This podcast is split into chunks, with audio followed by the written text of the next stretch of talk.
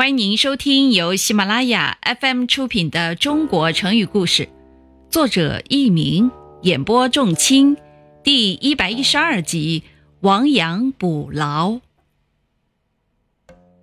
战国时期，楚国有个大臣名叫庄辛，他见朝中有几个大臣整天围着楚襄王身边，与楚襄王一起纵情淫乐，就对楚襄王说。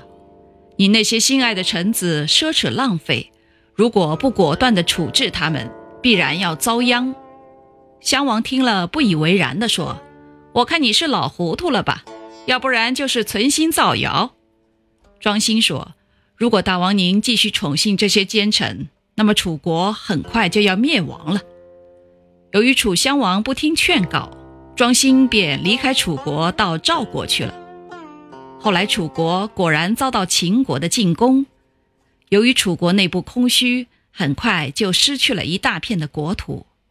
听众朋友们，您正在收听的是由喜马拉雅 FM 出品的《中国成语故事》。楚王被迫逃到城阳（今河南西县的西北）。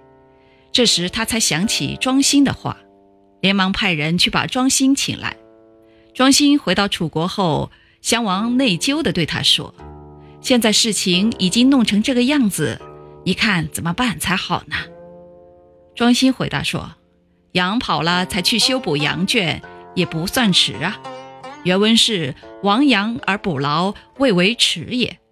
我听说从前商汤王、周武王只有方圆百里的国土，却是建成了强大的国家；而夏桀王、商纣王虽占有整个天下，却最终亡了国。”大王，您要牢牢记住这个教训：重用奸臣，一定会导致灾难的。楚襄王听了庄辛的这番话，觉得很对，于是马上封他为阳陵君，不久就收复了大片的土地。